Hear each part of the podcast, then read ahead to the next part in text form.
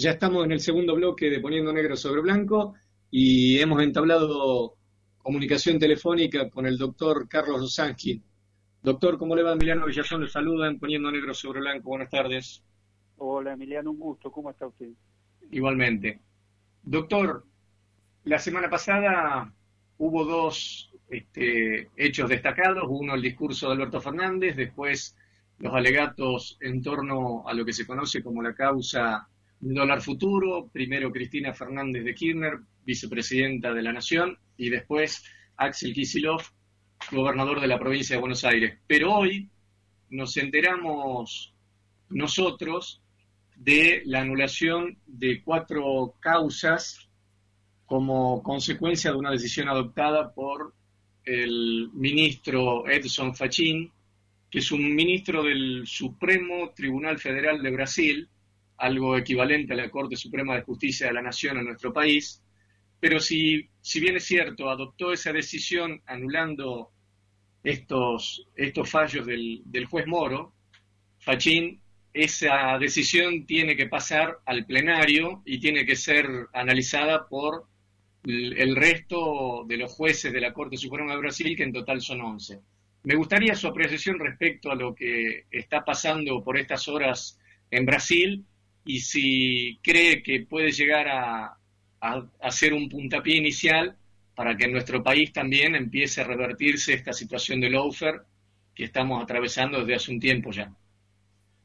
Bueno, en realidad, Emiliano, no, no, no necesariamente los avances que está habiendo en Brasil en este momento, primero, no necesariamente van a significar que se haga justicia con Lula, y tampoco tienen que significar con seguridad que se mejore la situación del lofer en Argentina.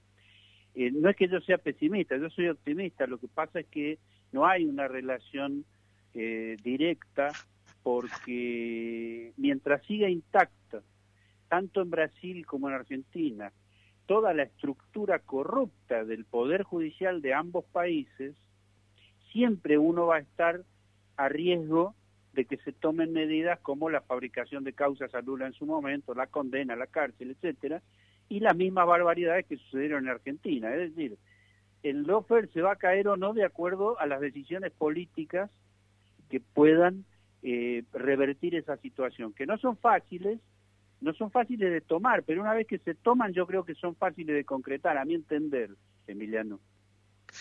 ¿Y cuáles serían esas decisiones políticas, por ejemplo, en lo que a nuestro país atañe, Carlos Rosángel?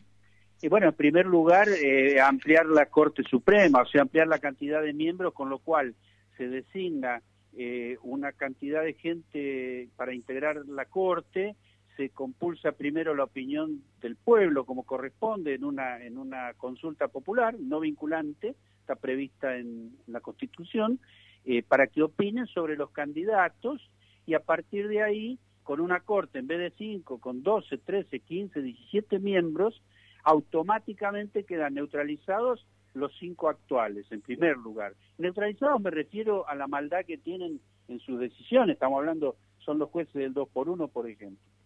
Eh, esa sería para mí la, una de las medidas eh, obligatorias que habría que tomar. Y en segundo lugar, impulsar todas las denuncias necesarias contra los actuales jueces y fiscales corruptos, no todos porque no lo son, pero sí con aquellos que ya sabemos que lo son. A esa gente hay que denunciarla y bueno, y reformar el Consejo de la Magistratura simultáneamente para que haya mayor garantía de, eficiencia. En esa reforma del Consejo de la Magistratura, que todos estamos coincidiendo, me gustaría saber a qué apuntaría usted eh, específicamente, porque Alberto Fernández mencionó que quiere reformar el Consejo de la Magistratura, pero no indicó cuál será el camino apropiado para este, desarrollar ese tipo de reformas. Mire, se lo respondo sencillamente.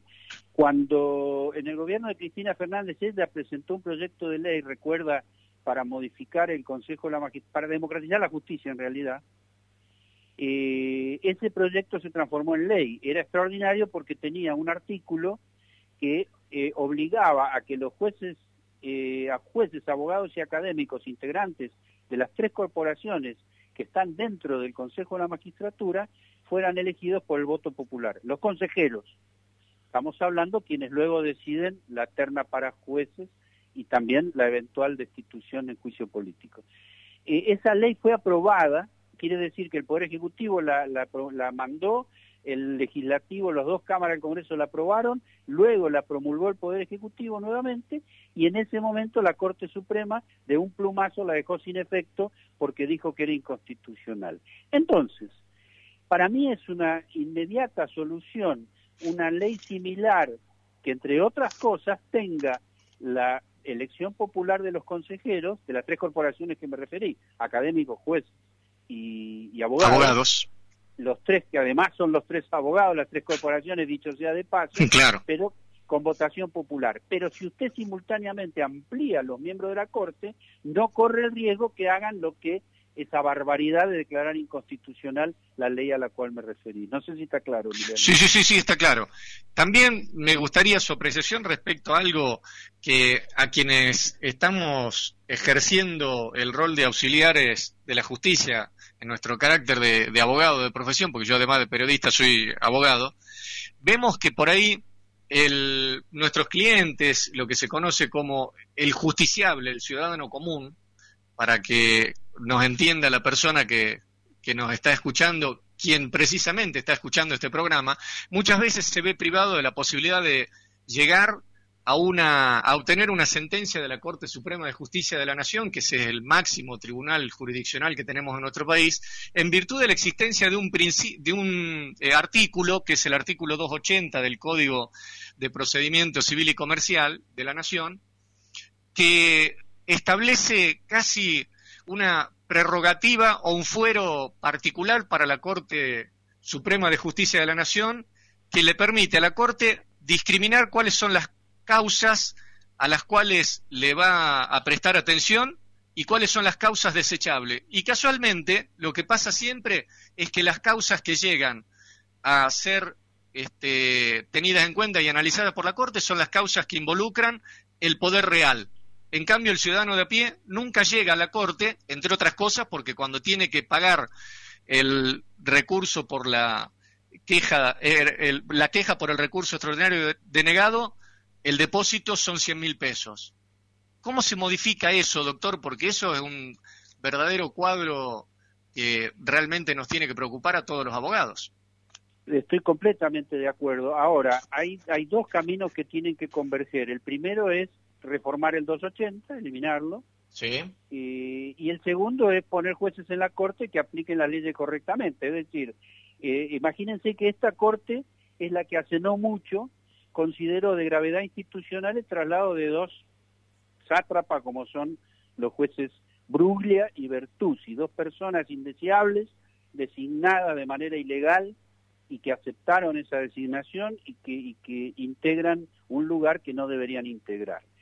Eso es la muestra de lo que es la Corte Suprema, considerando que ese traslado justificaba que ellos abrieran un un recordará Emiliano, considerándolo de gravedad institucional. Y todas las otras cosas, como usted decía, de, cientos de miles de ciudadanos, no son de gravedad institucional, lo cual es cierto. ¿Y sabe por qué? Porque es una justicia de clase la que tenemos. Y es una Corte Suprema de clase la que tenemos.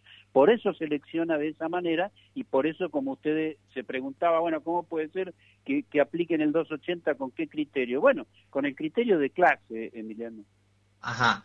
Alberto Fernández también le dedicó un párrafo de su alocución en el discurso del primero de marzo al tema de las sentencias arbitrarias y planteó la creación de un Tribunal Federal de Garantías, justamente para analizar cuándo una sentencia arbitraria y cómo se puede llegar a esto que estamos hablando, que es el recurso, el recurso extraordinario federal. ¿Cuál, es su opinión respecto a la creación o no de este tribunal en particular, doctor? Y bueno, en primer lugar, la, propuesta de creación de ese tribunal es porque el presidente de la Nación no quiere aumentar los, los miembros de la Corte. Porque convengamos, Emiliano, que si se aumentaran los miembros de la Corte en la cifra que yo estoy sugiriendo, eh, dentro de la Corte se dividiría en salas y una de ellas sería de arbitrariedad para tratar esos temas.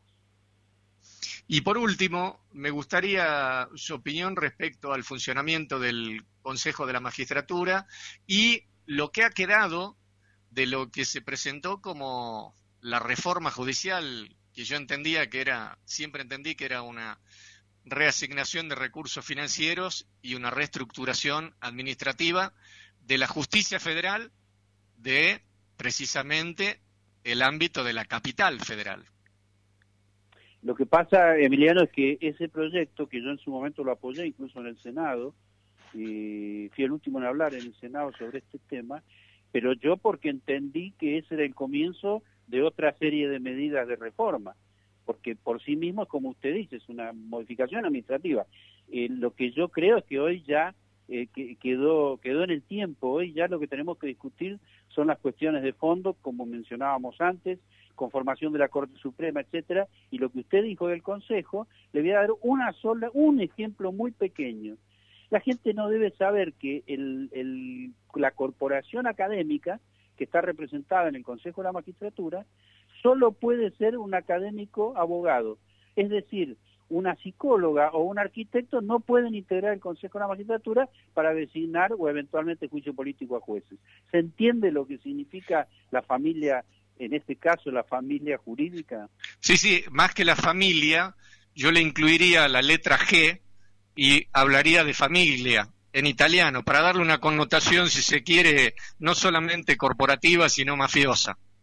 Bueno, pero hemos tenido un triste ejemplo de cuatro años de un presidente único en el mundo, único en el mundo, sospechado de integrar orgánicamente la drangheta eh, en Italia. O sea, estamos hablando de una mafia de las más importantes y peligrosas del mundo y nos gobernó cuatro años. Y hoy está paseando por Qatar o por cualquier país extranjero disfrutando su libertad. Así que lo, está muy bien utilizada la G, Emiliano.